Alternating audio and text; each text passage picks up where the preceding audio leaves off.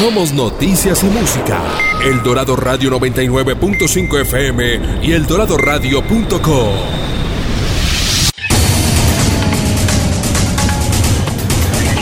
Desde Cachancipá, Cundinamarca, transmite El Dorado Radio 99.5 FM HJE78.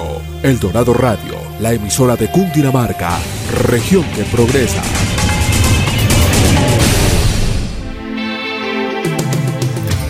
Atención emprendedores, ustedes tienen un espacio en El Dorado Radio. Emprendedores en Busca de El Dorado nace para inspirar, motivar y lograr cambios reales en los negocios de nuestra región que progresa. Todo por El Dorado Radio, la emisora de Cundinamarca en alianza con la empresa Cresgo.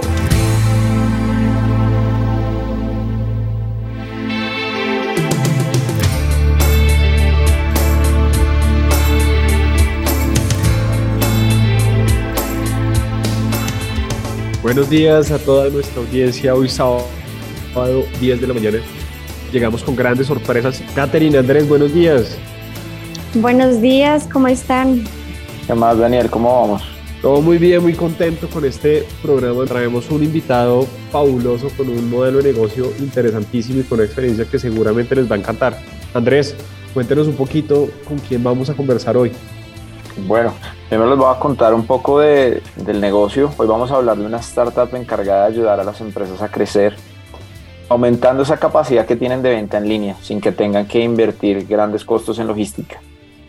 Es un software que recibe las órdenes de los canales de comercio electrónico de los clientes, maneja los inventarios y gestiona el alistamiento en una red de tiendas ocultas que han montado en Bogotá. Esto teniendo la oportunidad de expandirse a pues, e-commerce como Rappi, Linio, Corner Shop o pues ya en el propio e-commerce, bueno, y también el Mercado Libre. Y ya hablando de, de nuestro invitado, es un hombre bien apasionado por el emprendimiento, creyente que las empresas y la educación son el motor de desarrollo sostenible de una sociedad. Es empresario, inversionista, que se ha enfocado en ejecutar estrategias de crecimiento acelerado en compañías y hoy lidera la expansión de Velocity, Dark Store e-commerce de Micro Fulfillment y Cloud Retail Solutions. Ha sido inversionista en más de 15 empresas del sector de tecnología, e-commerce, entretenimiento, transporte, alimentos, turismo, educación y temas financieros. Para nosotros es un gusto presentarles a Luis Felipe Giraldo en Velocity. Eh, equipo, muchas gracias por la invitación. Contento de estar aquí con ustedes. No, Luis, nosotros, y bueno, no, creo que en la, en la intro dimos como un gran background de lo que ha sido usted, pero quisiéramos que nos contara más de, de la persona de Luis Felipe Giraldo y cuál es su pasión en la vida. Super, Andrés, gracias. Pues primero gracias por las palabras y, y esa intro. Ahora les, les, puedo contar un poco más sobre, sobre Velocity, eh, pero, pero arrancarían también por, por Luis Felipe. Eh, y para eso me voy a devolver eh, a, a, 1984, hace un, un, chamaquito en, en, Pereira. Yo soy originalmente de Pereira, a pesar de, de haber perdido de pronto mi, mi, acento y unas raíces tan fuertes. Eh,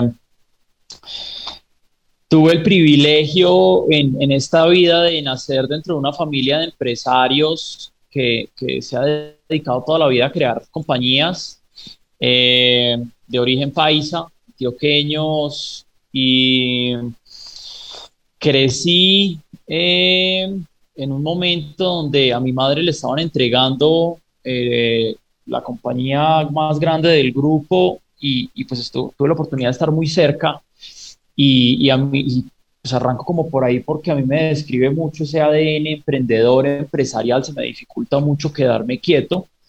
Eh, y desde muy, muy joven aprendí o, tuve la oportunidad de descubrir que lo que más me gustaba hacer en la vida era, era apoyar a que otros crecieran y cumplieran sus sueños. Y eso lo, puedo hacer hoy en día desde, desde mis zapatos que como emprendedor e inversionista y trato de ayudar, acompañar a que otros emprendedores crezcan y cumplan sus sueños y ellos lo hacen, al final terminan contratando un montón de gente. Eh, para los que me conocen muy de cerca saben que tengo un, sesgo, un vicio particular con el número de empleos que generan las compañías y me encanta ver cuando las compañías crecen, ojalá muy rentables, pero ojalá con capacidad de contratar mucha gente.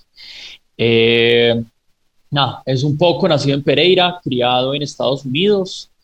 Eh, lamentablemente por temas de la guerra tuvimos que irnos muy jóvenes a, vivir a Estados Unidos y cuando tuve la, la posibilidad eh, de, de, regresar a Colombia después de pasar muchos años trabajando en banca de inversión, eh, regresé a Colombia y bueno, traté de ubicarme en Pereira eh, mucha calidad de vida, yo digo que un exceso de calidad de vida, así que me vine donde estaba la candela y yo eh, estoy radicado en, en Bogotá, eh, donde creo que, que, que se necesita, está la candela que necesita mi corazoncito. Nada, es un poco sobre, sobre mi background y, y, yo tengo 37 años, creo que apenas empezando mis, mis retos más grandes en, en la vida y espero poder seguir construyendo compañías. Bueno, Luis, muchísimas gracias por contarnos más acerca de ti. Y antes de hablar un poco más a fondo de, del emprendimiento de Velocity, nos gustaría pues conocer un poco más de tu experiencia.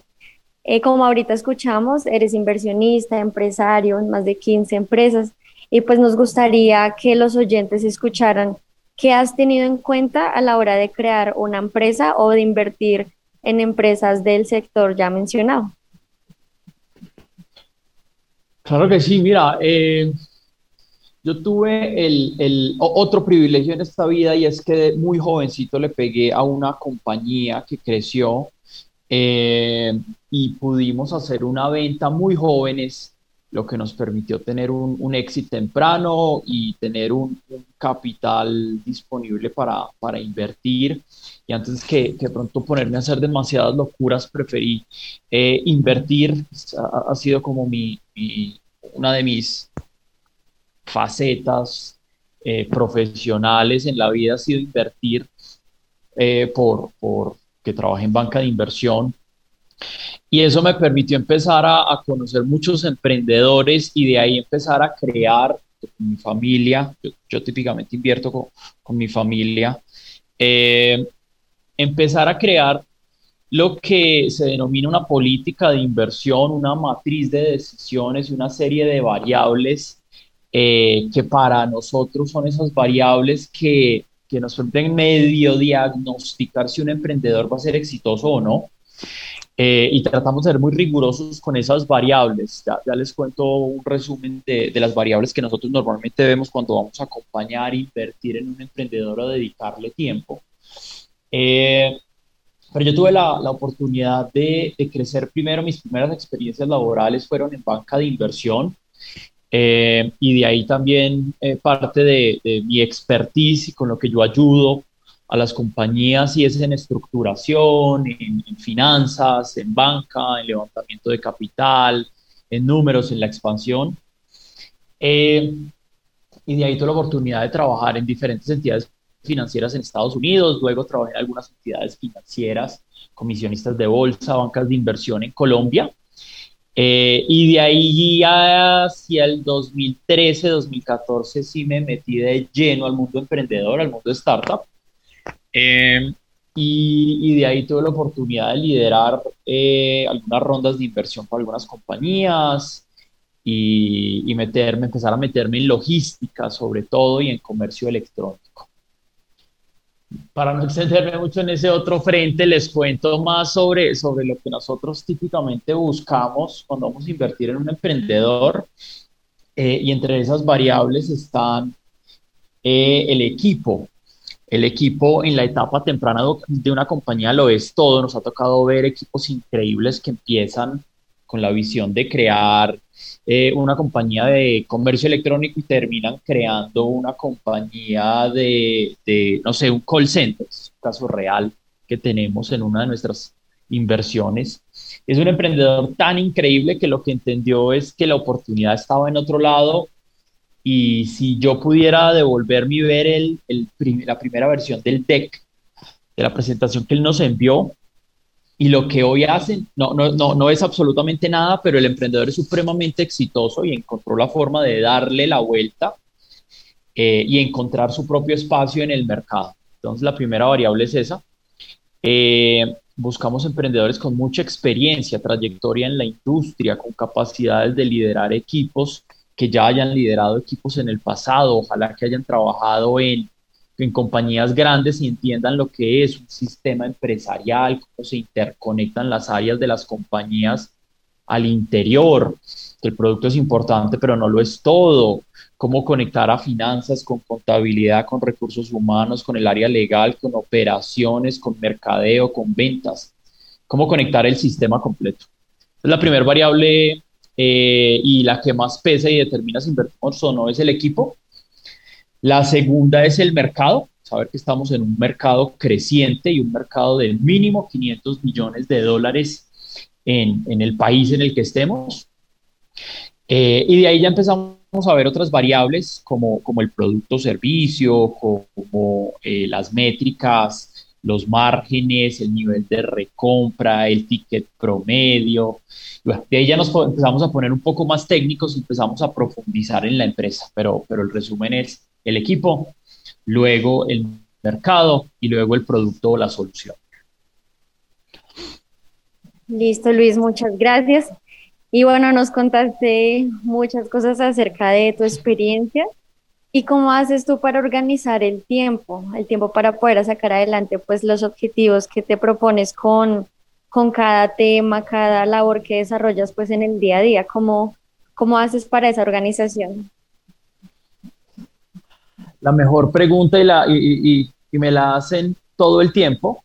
Eh, y, no sé si mi esposa va a escuchar esta, esta entrevista, vamos a ver si me regañan en la casa, eh, pero yo soy levemente adicto al trabajo. Mis socios determinarán el nivel de adicción.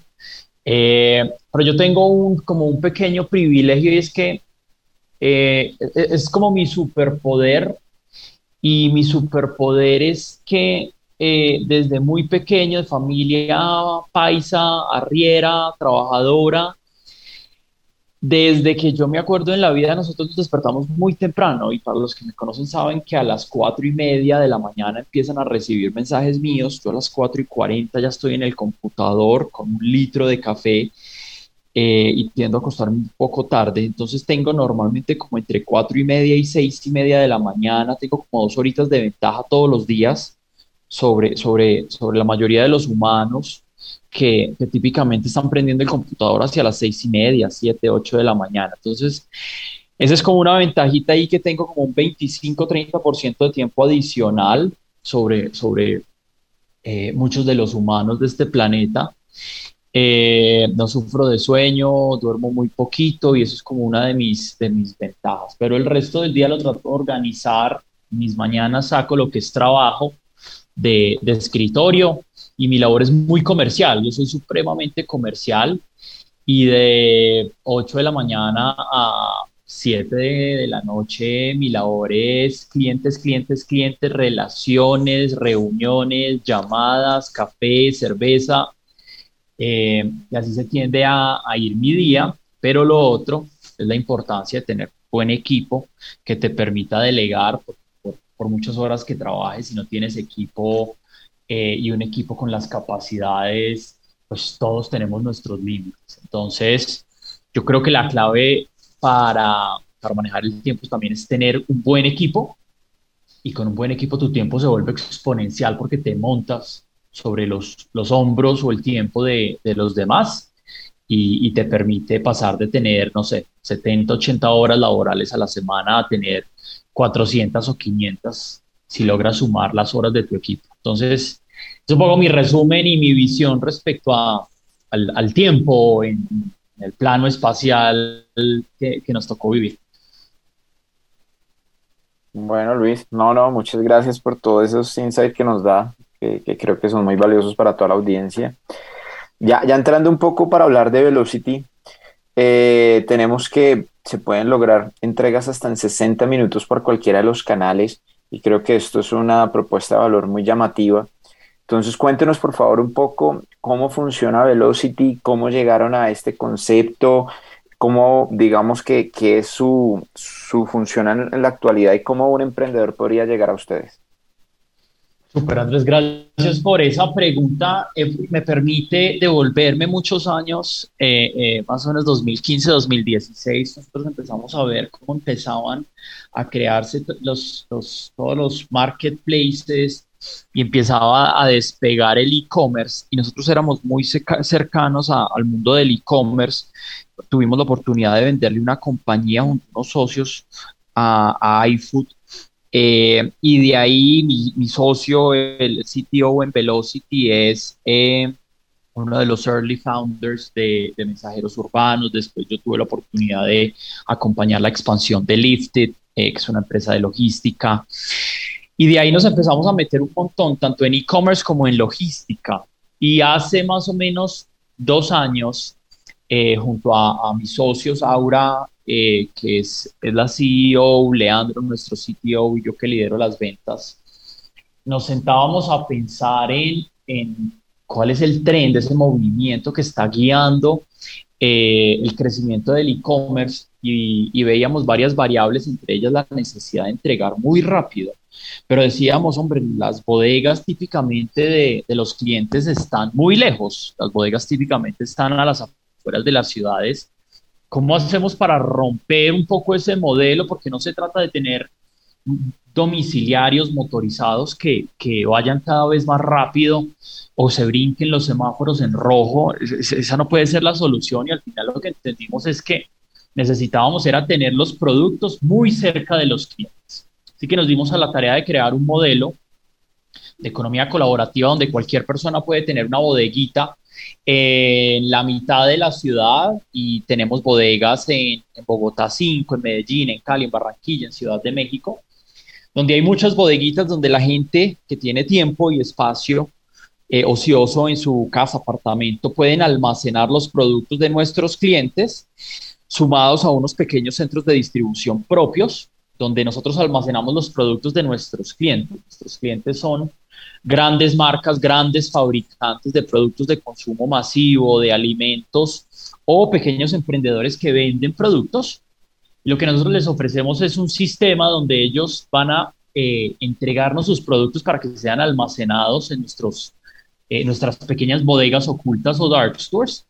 Y cuando una orden entra al sistema de ellos, sea porque hicieron una venta por línea, o Rappi, Mercado Libre, WhatsApp, redes sociales, su página web propia, esa orden rebota inmediatamente a nuestro sistema, nuestro sistema la toma, geolocaliza la orden a donde esté el producto y que esté más cercano al consumidor. De allí la orden es alistada más o menos en 120 segundos la toma un domiciliario y eso nos permite hacer entregas en 30, 60 minutos. Y, eso fue lo que, lo que entendimos que era nuestro superpoder, creábamos un modelo disruptivo eh, que pudiera eh, entregar muy rápido, el consumidor final iba a preferir comprarle a nuestro cliente, porque nuestro cliente le puede entregar en 30, 60 minutos, 90 minutos y eso es lo que estamos haciendo. Y, pues es lo que llevamos un año y medio haciendo. Hoy en día somos 50 personas en la compañía. Levantamos una primera ronda de, un poco más de un millón de dólares. Eh, estamos a la tarea de seguir creciendo y darle eh, ese, transmitirle ese superpoder a nuestros clientes para que ellos a su vez le puedan ofrecer a su consumidor entregas en 30, 60 minutos muy contentos, muy contentos con lo que ha venido pasando con la compañía y ante todo el crecimiento del e-commerce en, en, América Latina. Entonces, nada, ahí vamos, Andrés, creciendo. No, súper, Luis. Con nuestra tarea. Y, y, digamos como para, para uno saber, bueno, cómo, cómo es el modelo económico, cómo se transmite el costo a un emprendedor, cuánto se le cobra a él por cada pues logística que ustedes despachan como para uno saber desde qué momento para un emprendedor es, es, funcional meterse a un modelo de estos. Es decir, no sé, cuando tengan a, partir de cuántas transacciones mensuales deberían pensar en Velocity para su expansión o si ustedes considerarían que ya desde el inicio podrían hacerlo. Bien, Eh, a ver, te lo voy a explicar de pronto con el, el, caso de uso de, de, alguno de nuestros clientes. No sé, uno de nuestros clientes es un eh, comercializador, fabricante comercializador de chocolate, de cacao. Y ellos, típicamente cuando el emprendedor empieza su, su compañía, no voy a hablar de, de nuestros clientes corporativos grandes, eh, cuando voy a hablar de, del caso de pronto más de un emprendedor que tiene un proyecto más pequeño, eh, chocolate, cerveza artesanal, ropa. Típicamente cuando uno empieza, empieza haciendo todo al interior, incluida la logística, y uno termina como emprendedor almacenando en su casa. Entonces toma un cuartico de la casa, eh, o en la sala, almacena ahí, si entra una orden, uno mismo alista la orden, uno mismo empaca la orden y uno mismo sale corriendo al servientrega, envía, interrapidísimo, TCC de la esquina y hace el envío.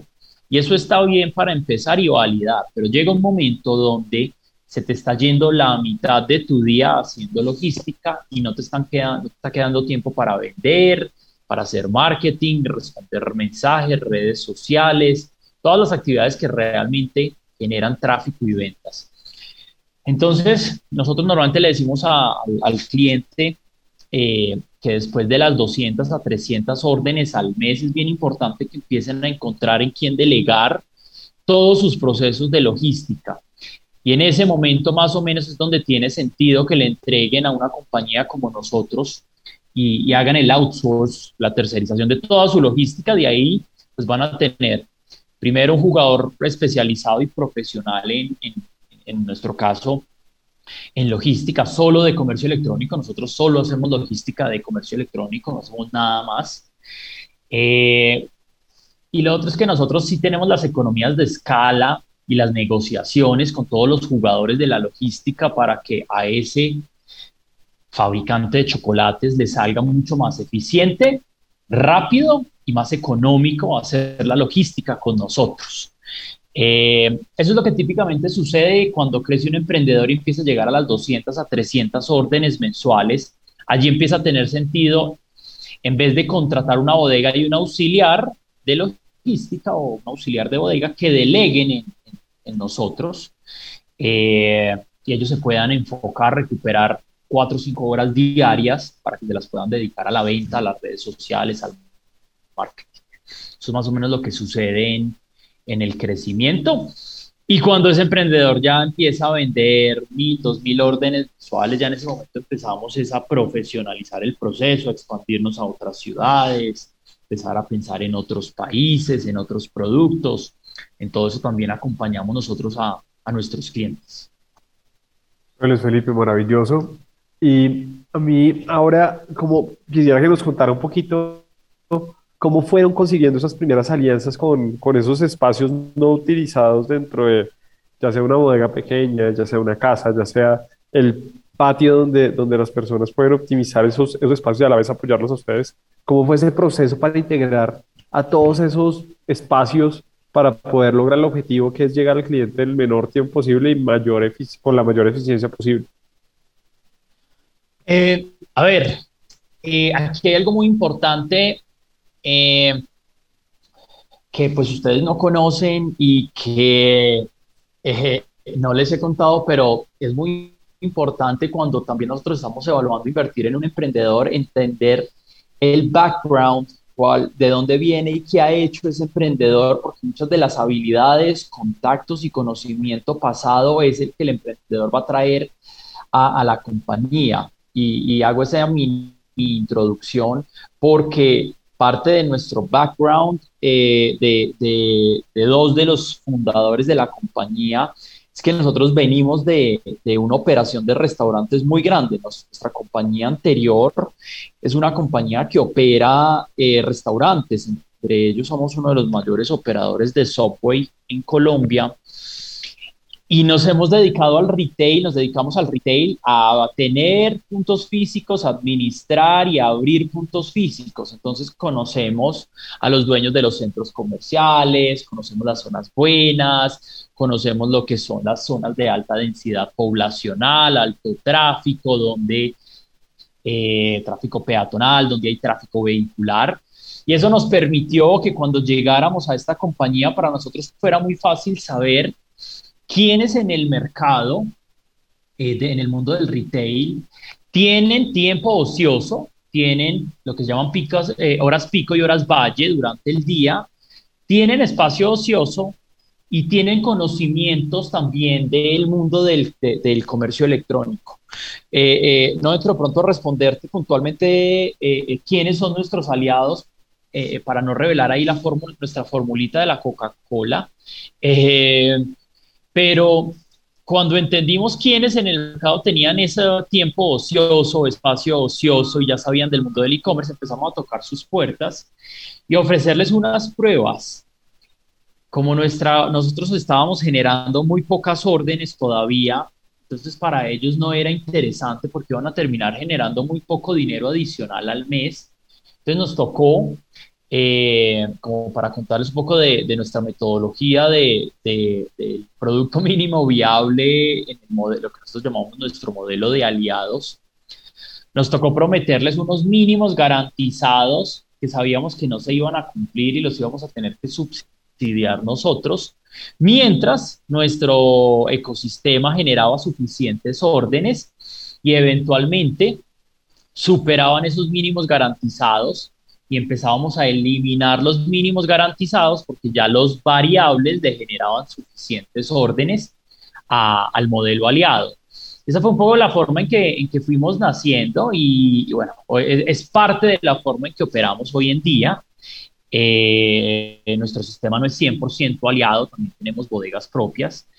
Eh, pero eso fue un poco esa primera aproximación, ya conocíamos a los aliados, eran amigos de la industria, de, industrias anteriores, eh, ex socios, eh, conocidos. Esta es una compañía que cuenta con unos inversionistas muy, muy chéveres que son dueños de espacios físicos también, eh, inmobiliarios, con muchas propiedades. Entonces, se nos facilitó mucho, fue muy natural para nosotros cuando lanzamos el modelo, simplemente decir, pues vamos a tocar las puertas de, la gente que ya conocemos, que tienen espacios, y así pudimos eh, lanzar nuestro modelo.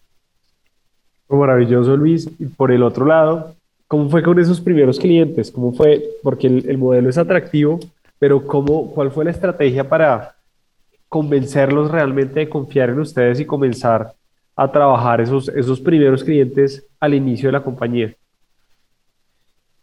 Eh, también me devuelvo eh, a... Se, parece un poco a la respuesta anterior.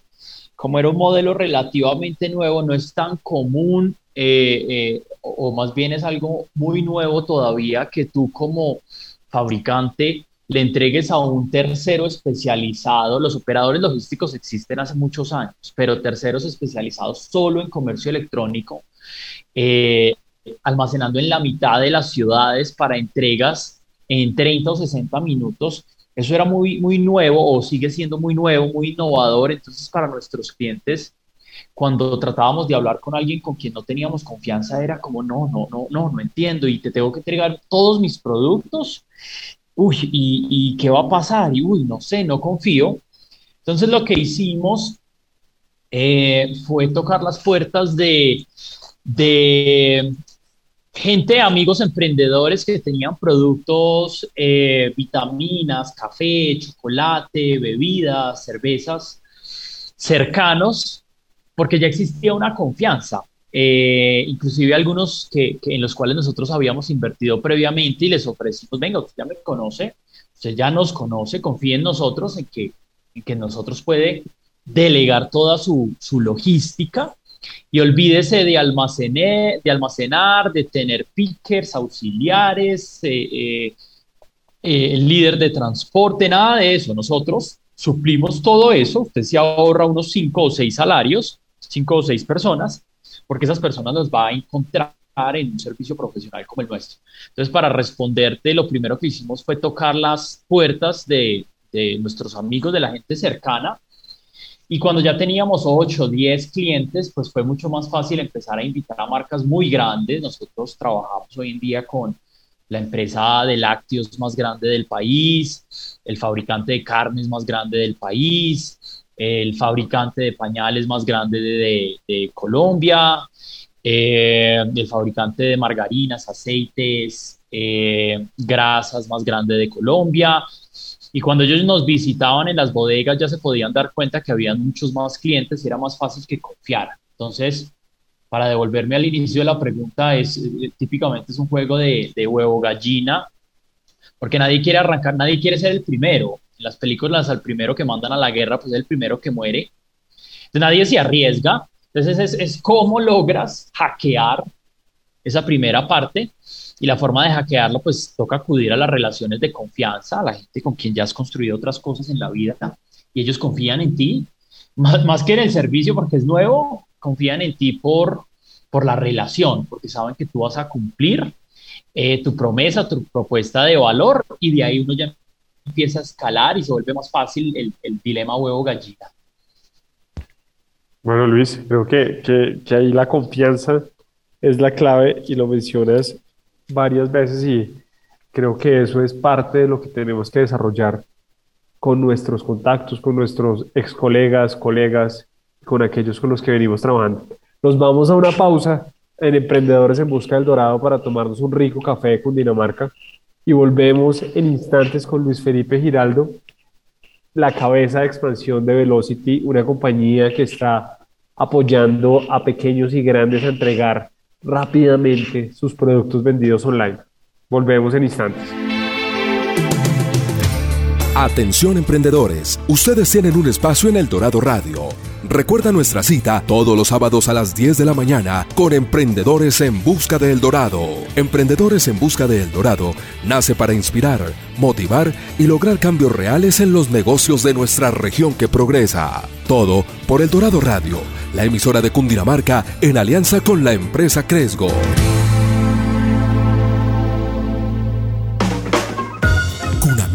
La tienda de Cundinamarca, abre sus puertas en Bogotá con lo mejor del campo, las artesanías y la cultura de nuestro departamento. Visítanos en la carrera 13, número 8366, en la zona T de Bogotá. Apoya a nuestros productores y disfruta de nuestros productos. Cundinamarca, región que progresa en desarrollo social. Carlos Darío es un hombre conocido, de Cundinamarca el mejor trabajador. Monta su cicla todas las mañanas, a tempranas horas se va a camellar. En carretera es fácil distinguirlo, pues usa casco y chaleco reflectivo. Los conductores lo ven al pasar, por su buena luz al reflejar. Déjate ver, usa casco y chaleco reflectivo. Sí, nos conviene. Utilizar casco y chaleco reflectivo. Una campaña de la Secretaría de Transporte y Movilidad de Cundinamarca, región que progresa por la vía de la vida. Atención emprendedores, ustedes tienen un espacio en El Dorado Radio. Emprendedores en Busca de El Dorado nace para inspirar, motivar y lograr cambios reales en los negocios de nuestra región que progresa. Todo por El Dorado Radio la emisora de Cundinamarca en alianza con la empresa Cresgo.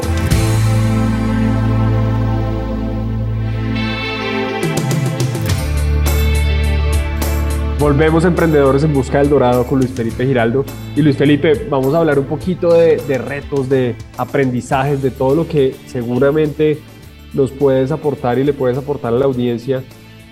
Eh, y vamos a comenzar con Andrés. Andrés, por favor. Gracias, Daniel. Bueno, Felipe, de acuerdo a, lo que vemos en, la plataforma de ustedes y como lo hablamos, ustedes se integran tecnológicamente con varios software de e-commerce eh, y utilizan Vitex, WooCommerce, Shopify, Rappi, entre otros.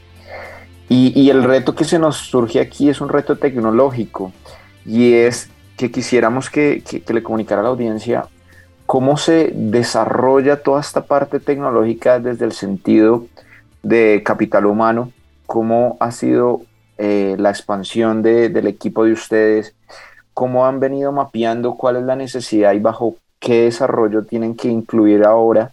Si de pronto desde el equipo fundador hay una persona que sea el, el, el CTO y el que ha manejado todo esto desde el inicio, ¿cómo, ¿cómo uno debe organizar el área tecnológica de una compañía? Eh, a ver, Andrés, nosotros hemos sido supremamente privilegiados en esta compañía, a diferencia de pronto de algunas de nuestras compañías anteriores que nacieron como una idea que tuvieron que salir a buscar un, un CTO eh, y, tocó en el camino lo que le sucede a muchas de las compañías es que arrancan con un CTO que sabía programar en un lenguaje, en unos frameworks, en unas estructuras, en unas bases de datos, y luego llega un CTO diferente porque el primero se fue porque pues, no había cómo pagarle lo que le queríamos pagar y se lo robó, se lo llevó los de siempre, Rappi, Globant o Mercado Libre. Eh, y entonces llega otro desarrollador y dice, yo no sé desarrollar en ese lenguaje, a mí no me gusta lo que había hecho el anterior. Eh, nosotros eh, fuimos muy privilegiados en que hemos podido tener el mismo CTO desde el día uno, que es uno de los fundadores de la compañía, nosotros somos tres. Eh, pero adicional a eso es que nuestro CTO Leandro es un crack y tiene muchísima experiencia. Leandro lleva 17 eh, años trabajando en tecnología y ha trabajado con algunas de las compañías más grandes del mundo. Trabajó internamente un equipo de desarrollo en Google, equipo de desarrollo en Disney. Eh, se lo llevó el FBI para que trabajara en tecnología y todo eso simplemente para decir que nuestro, hemos podido tener un desarrollador eh, con una visión de muy largo plazo desde el día uno y eso nos ha facilitado el camino. Entonces, lo primero que, que Leandro hizo fue empezar a construir su equipo interno de, de desarrollo. Eh, él, es el experto y nos tendría que contar las partes técnicas de, de, nuestra tecnología, pero él crea un equipo de desarrollo. Nuestro equipo es un equipo pequeño de desarrollo, pero de gente eh, muy buena. Es parte de nuestra visión respecto a nuestra estrategia de talento no, nosotros somos más o menos 50 personas en la compañía. No tantos, pero gente muy buena. Y en vez de tener desarrolladores baratos de 3 millones de pesos, de 2 millones de pesos, preferimos tener pocos y, mucho más costosos, eh, lo que nos permite eh, internamente movernos más rápido, eh, tener poca rotación, gente muy comprometida. Entonces, esa ha sido un poco como nuestra estrategia en lo referente al equipo de tecnología. Eh, y, sí tengo que decir que hemos tenido el privilegio de tener un, un cofundador que es muy bueno, pero muy bueno en, en, todo el desarrollo de, de lo que ha sido nuestra tecnología hasta hoy. Bueno, bueno Luis, muy interesante todo lo que nos has comentado hasta aquí. Y ahorita pasamos al reto de crecimiento. Este reto es muy interesante pues en todas las compañías, en las startups, porque son como esos, esas, por decir, fronteras o limitaciones del día a día, pero que no, no hacen que se pongan stop o que pare el proceso, sino que sigue como una catapulta para que siga creciendo aún más como esas dificultades. Y digamos, en el caso de ustedes, eh, vemos que ustedes iniciaron en pandemia, ¿verdad? Sí, justo cerrando la pandemia, ah, eh, eh, al 60% de la pandemia estábamos arrancando, entonces sí. sí. Listo. Y en este caso, con Velocity, podemos contarle a los oyentes cómo fue esta pandemia o esa post pandemia para Velocity y cómo la afrontaron. Eh, a ver, eh, referente a la pandemia, nosotros eh, tenemos un par de... Yo creo que nosotros fuimos una de esas pocas industrias privilegiadas con la pandemia. Uno de los retos, sin duda, con la pandemia era que se volvía más difícil hacer validaciones, hablar con humanos, sentarse a cerrar al cliente eh, la virtualidad es muy poderosa, pero hay cosas que, la virtualidad no puede reemplazar, como la construcción de relaciones humanas. Eh, y, poder sentarse, tomarse un café, una cerveza, reírse y tener esa, esa química, esa conexión. Entonces eso nos, nos impidió que quizás los primeros meses pudiéramos hacer unas validaciones más rápidas y había que convencer vía teléfono había que cerrar negocios vía teléfono, mientras Google Meet eh, eh, era lo suficientemente sólido y usábamos eh, Zoom y Teams y todas las demás. Pero en paralelo fuimos una de las industrias privilegiadas porque pues, nuestro mundo es el e-commerce y lo que hizo la pandemia fue potenciar el comercio electrónico y hasta nuestras abuelitas aprendieron a pedir por Rappi entonces, pues no hay abuelita del de, año 2022 que no sepa utilizar ya eh, eh, como mínimo Rappi o comprar por internet o hacer pagos electrónicos. Y, y fueron quizás seis a ocho meses mientras se hacía esa adopción tecnológica, pero lo pudimos empezar a ver como unos ocho meses, doce meses después de iniciada la pandemia y es que el comercio electrónico se pega una disparada increíble y ahí fue donde, donde muchos clientes que necesitaban este tipo de soluciones porque, estaban creciendo muy rápido, eh, empezaron a buscarnos. Entonces esa fue como nuestra historia de la pandemia, un, primer pedazo difícil porque estábamos lanzando y, y un segundo capítulo eh, eh, que nos, pucha, nos catapultó y ha sido un catalizador para nosotros sin duda muy, muy bendecidos con la, con la pandemia en la última, la segunda fase. Ah, qué bueno, Luis. Muy chévere, la verdad, escucharte. Y, y sí, como nos cuentas, pues la verdad fue como un catalizador para muchos emprendimientos o startups. Y por último, ya en este reto, ¿podrías contarnos esas cifras de crecimiento desde que iniciaron el negocio y ahorita dónde están operando y cuál es, como ese objetivo para los siguientes meses o esa visión. Bien, eh, a ver, esta es una compañía que lleva 19 meses operando. Eh, tuvimos la fortuna de encontrar Product Market Fit relativamente rápido y no tener que gastar, quemar tanto capital encontrando Product Market Fit y pudimos arrancar nuestras operaciones con el productor de, de, leche y derivados lácteos más grande del país en el mes 3, mes 4 y con la empresa de fabricante de pañales más grande de, de Colombia también en el mes 2, mes 3. Y eso nos permitió también crecer muy rápido y empezar a traer clientes muy rápido. Nosotros cerramos nuestro primer año con más o menos 800 mil dólares en, en, ingresos. Eh, esperamos estar cerrando el, este segundo año de operación con unos 2, 2 y medio eh, eh, millones de dólares en, en, ingresos. Hoy en día estamos operando y le, le facilitamos la vida a nuestros clientes. Nosotros Cualquiera que nos esté escuchando aquí que tenga algún componente e-commerce, nosotros los podemos ayudar. Cualquier componente de comercio electrónico, sea producto físico, seguramente nosotros lo podemos ayudar de alguna manera. Somos un habilitador para, para, todo, para que todo el comercio electrónico funcione y ayudamos a las marcas tanto en temas de recaudo, facturación electrónica, logística, prender tiendas en Rappi, Mercado Libre, expandirse a otras ciudades con comercio electrónico. Y hoy en día estamos en Bogotá, Medellín, Cali, Barranquilla y lanzamos Ciudad de México hace unos meses. Eh, eh, una ciudad increíble que ha venido reaccionando muy bien.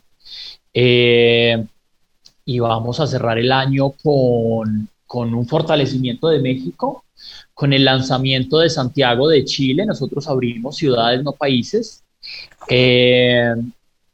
Y, y, creo que vamos a alcanzar a abrir Bucaramanga también. Creo que vamos a cerrar el año con más o menos unos 70 personas en el equipo. Estamos contratando bastante en este momento.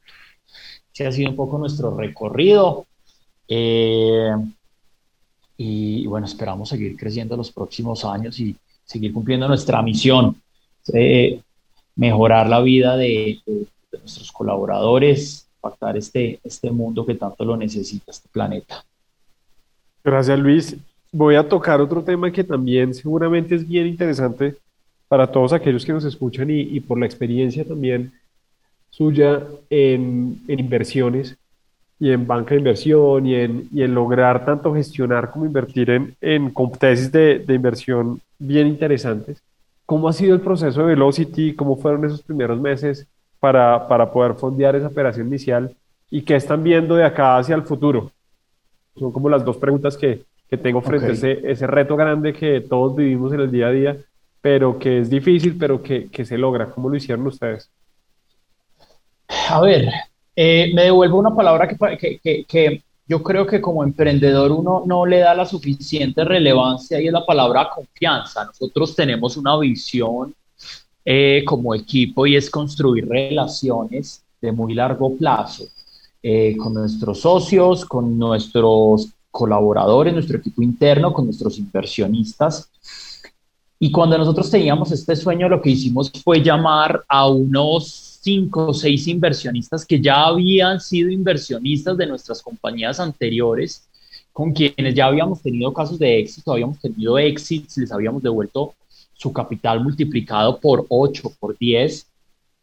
Entonces era mucho más fácil hacer esa llamada y decirle, oye, nos fue muy bien en la anterior, queremos repetir el ejercicio, te queremos invitar a esta.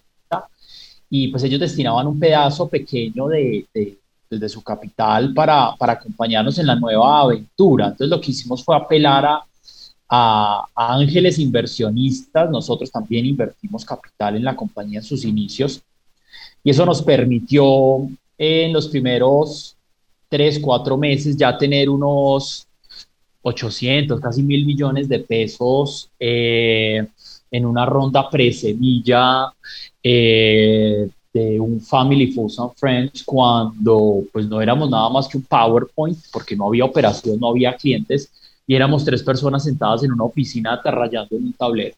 Ahí recibimos la primera parte de la inversión. Como les decíamos, logramos encontrar product market fit relativamente rápido, tuvimos unos pivoteos previos, eh, pero nosotros no, no, le metemos acelerador a la compañía hasta que no hemos re, ultra, reconfirmado product market fit. Después de que lo hemos confirmado, entramos full acelerador. Y ya cuando empezamos a tener nuestros primeros clientes con contratos de largo plazo y recurrentes, ahí decidimos que era hora de levantar ya una ronda más decente y ahí salimos a levantar un millón de dólares y lo levantamos también con un amigo que tiene un fondo de inversión en Chile, alguien que yo había conocido hacía muchos años también y de nuevo apelo a la palabra confianza. Y pues él ya nos conocía, llevábamos hablando cuatro o cinco años, entonces fue muy natural cuando yo lo contacté y le dije, sé que tienes un VC en Chile, al cual le agradecemos enormemente porque confiaron en nosotros cuando nos llevamos en unos meses, se llaman Manutara Ventures, eh, son chilenos viviendo en Estados Unidos, unos empresarios increíbles que confiaron en nosotros de nuevo cuando vendíamos, no sé, 10 mil dólares mensuales. Eh, pero de nuevo apelamos a, a la confianza ellos pues creyeron en un equipo de trabajo porque pues la empresa estaba muy nueva y empezaron y, terminaron invirtiendo entre junto a otros inversionistas eh, eh, algo cercano a un millón de dólares y bueno justo en este momento que estamos en septiembre estamos eh, a cinco días de, de, cerrar una ronda por otros 2.5 millones de dólares y con esto pues tendremos un total de 3.5 más o menos millones para para cumplir nuestros planes de los próximos dos a cuatro años. Nada, esa ha sido nuestra historia de crecimiento y, y de financiación y las rondas que hemos, que hemos vivido en, en estos 18 meses de, de, compañía. Luis Felipe, seguramente aquellos que nos escuchan eh, querrán recibir cuál sería el principal o los dos principales consejos desde la experiencia, desde lo vivido, para poder buscar esa financiación deseada y no, y no, no limitarse por los recursos cuando hay una buena idea y una buena ejecución? Uy, esa pregunta tiene, tiene eh, voy a responder algo así como de, de, concurso de belleza, muy superficial, pero esta pregunta es bien técnica y tiene, tiene bastante de, de ancho y de largo y de profundo. Eh, es bien importante eh, entender en qué empresa estoy montado, es bien importante hacer la estructuración correcta. Y creo que ahí fallamos muchos emprendedores en, en, nuestras primeras rondas y es que no conocemos de lo que es estructuración, cómo salir a levantar capital, valoración correcta y adecuada. Entonces, en las primeras rondas, la estructuración, si no saben hacerlo, rodéense de, expertos o acudan a una incubadora aceleradora, universidad, eh, eh, Rockstar, eh, pondría un ejemplo, una, que lo está haciendo muy bien en Colombia. entonces, la, el primer, la primera variable es no saber estructurar. la segunda es no saber a quién tocar. La gente está esperando, no saber qué inversionistas buscar o tocar. who, to touch, en inglés de pronto. Yo les diría que el inversionista más natural en las primeras rondas es alguien que confía en ustedes, eso quiere decir alguien que ya los conoce.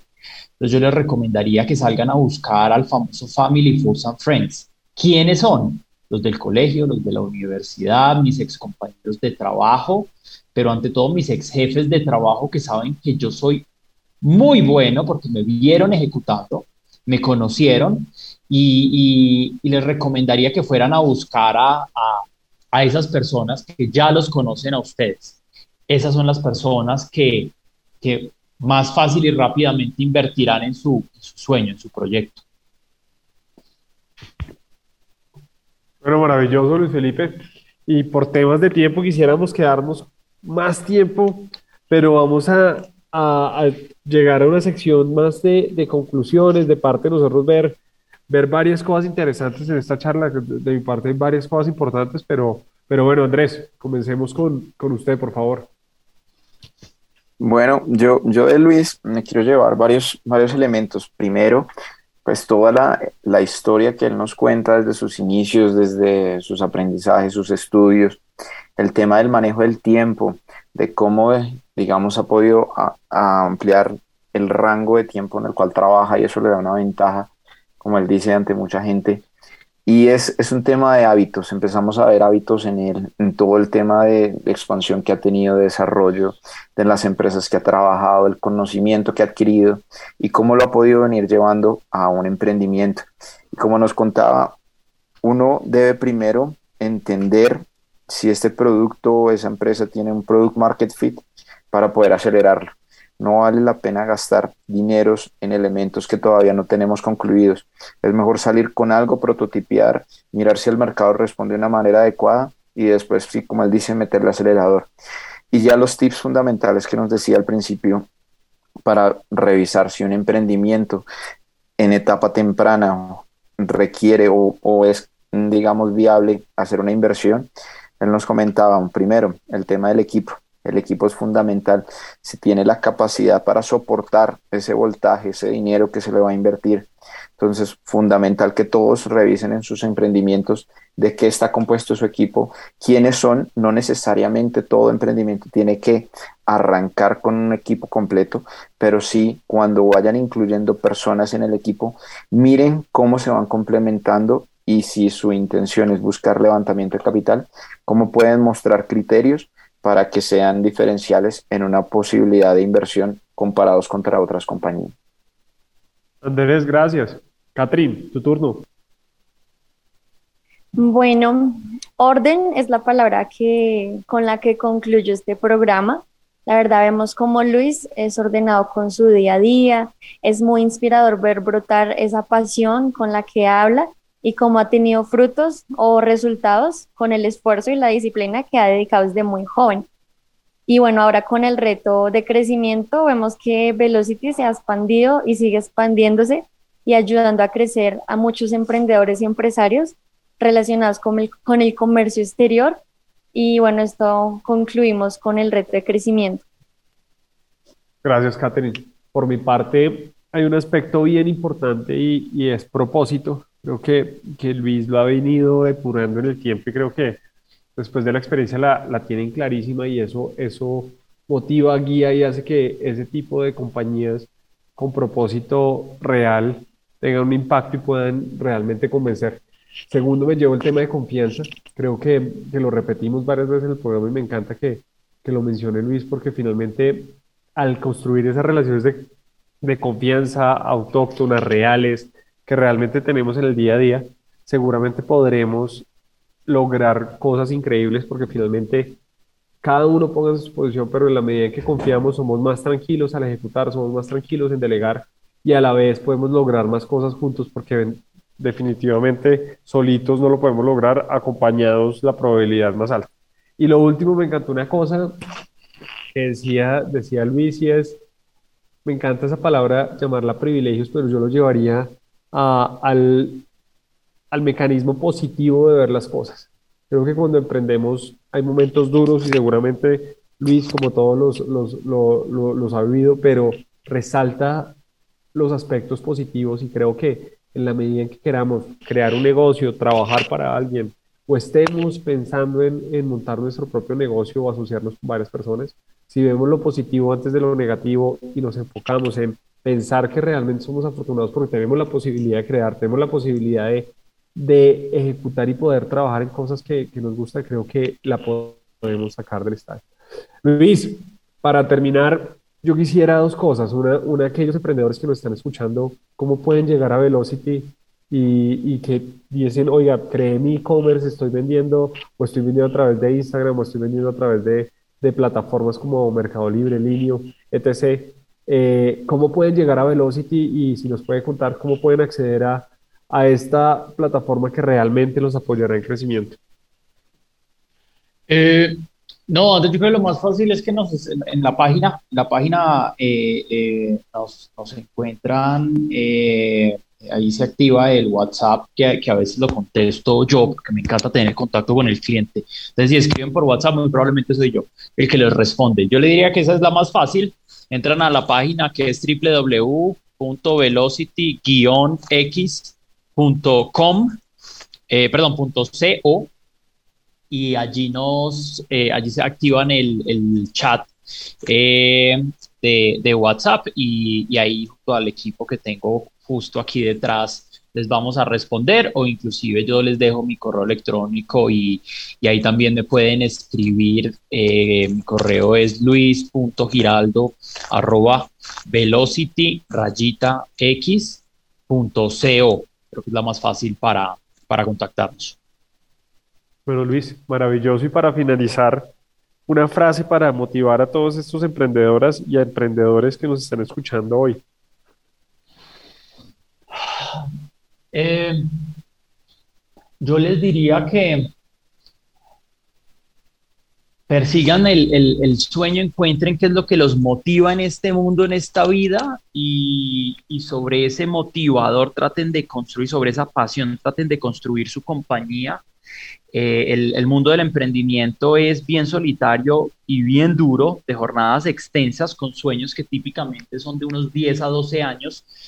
Y cuando uno está tratando de perseguir solamente el dinero durante 10 a 12 años, en el año 4, año 5 se le acaban uno las baterías y, y uno termina abandonando ese, ese proyecto. Pero en cambio, si estás emprendiendo alrededor de tu pasión, por favor tengan paciencia y no se lancen simplemente porque todo el mundo alrededor de ustedes está emprendiendo. Eh, tengan paciencia y cuando encuentren dentro de lo que los apasiona, la industria, el producto, servicios que los apasionan esta vida, a lo que vinieron a esta vida, a este mundo, eh, cuando lo encuentren en ese momento empiecen a, emprender alrededor de eso, porque solamente con pasión es que uno logra aguantar eh, un proyecto, los proyectos típicamente toman de 10 a, a 12, 13 años, eh, ahí uno puede aguantar las duras, las maduras, cuando nos quedamos sin plata, cuando estamos en vacas gordas, en vacas flacas. Sería mi consejo.